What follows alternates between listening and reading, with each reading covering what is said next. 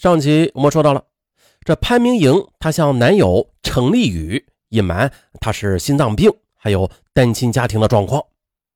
于是，在二零零六年的年底啊，这程立宇的父母见儿子一心想要结婚，便在翠苑一区为他购买了一套二百四十万元的复式楼。潘明莹和程立宇就欢天喜地的搬了进去。啊，看着装修一新的大房子。潘明莹是多么希望母亲也能有机会来看看自己的生活呀！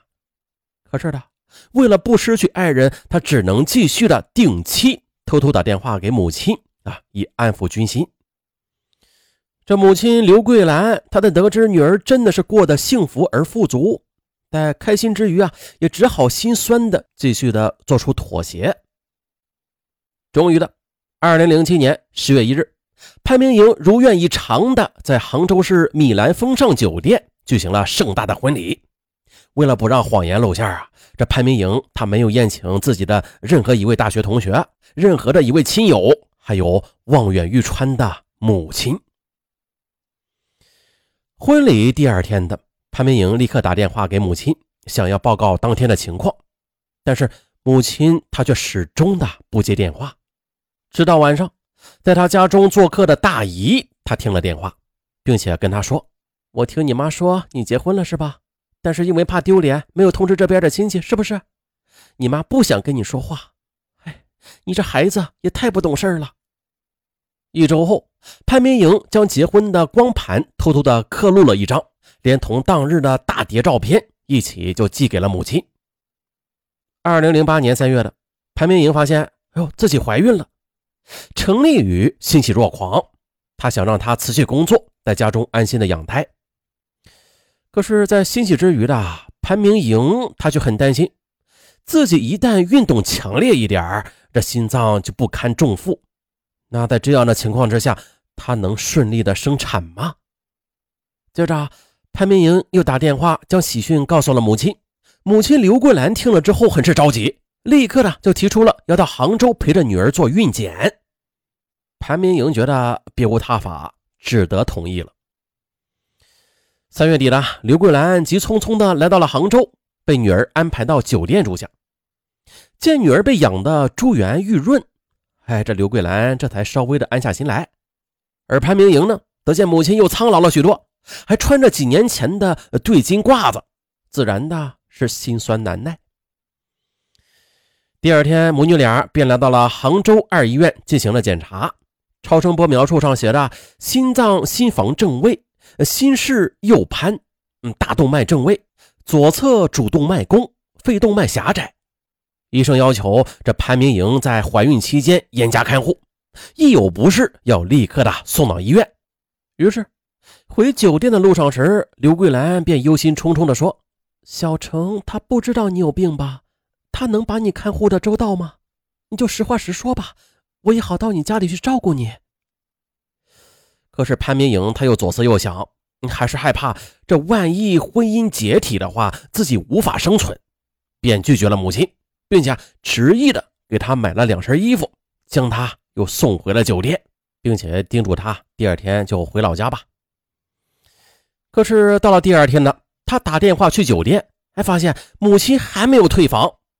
在他的质问之下，刘桂兰在电话中是泣不成声啊！女儿啊，我实在是没法放心回去的。我就算是在你家里做保姆也好啊，还可以照看你，不是吗？将来孩子出生的，我也好正大光明的带一带呀。潘明莹听后自是心如刀割，同意想想办法。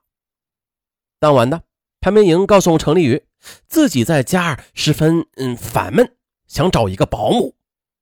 程立宇一口就答应下来，并且叮嘱他一定要到正规的保姆中介去找。四月三日，潘明莹便与母亲商量好了，以保姆的身份将她带回家中。啊，这丈夫陈立宇还没有下班呢，于是潘明莹便拉着母亲一样一样的去教他。啊，每个灯的开关在哪呀？这煤气如何使用啊？啊，这个空调的遥控器用完一定要放回原位啊，否则陈立宇他会唠叨的。看母亲像刘姥姥进了大观园一样激动的学着学那，潘明莹又尴尬的说：“妈，以后在家里我就不能叫您妈了，就叫刘姨吧。刘桂兰微微一怔，但是没有办法呀，只得默默的点了点头。到了晚上，程丽宇下班了，一回到家就看到刘桂兰，那就开始盘问了：“你是哪家中介介绍的？啊，以前做过保姆吗？”听说这刘桂兰从未在城里做过保姆，程丽宇有些不满了。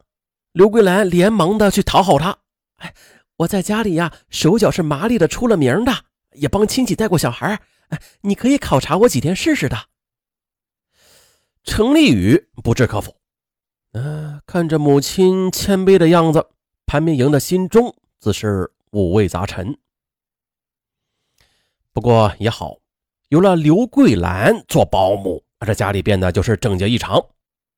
程立宇不在家的时候，潘明莹这才敢和母亲去聊聊亲戚，说说母女之间的悄悄话。程丽宇每次回到家里，也都能吃上可口的饭菜。啊，见刘桂兰如此尽心，买菜的时候精确到角都要回来报账，对她也是赞不绝口。哎，但是矛盾嘛，也就很快的就显现出来了。刘桂兰她节约节约惯了，见程立宇总是买很多水果，啊，吃不完就放坏了，就不止一次的提醒小两口买东西啊要注意分寸的。这就令程立宇颇有些微词。还有，平日里他见家中有饮料瓶子、包装盒子，都会攒到储物间里边去卖钱。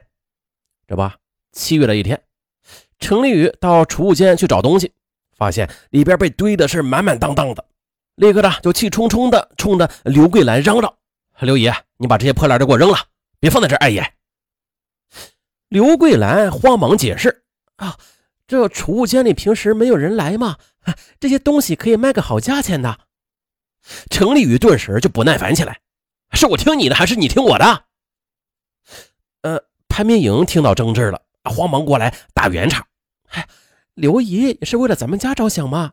农村的老太太呀，都是特别的持家，这又不是什么大事。”啊，程立宇听后不悦的看了妻子一眼，没有发话。可是就在几天之后呢。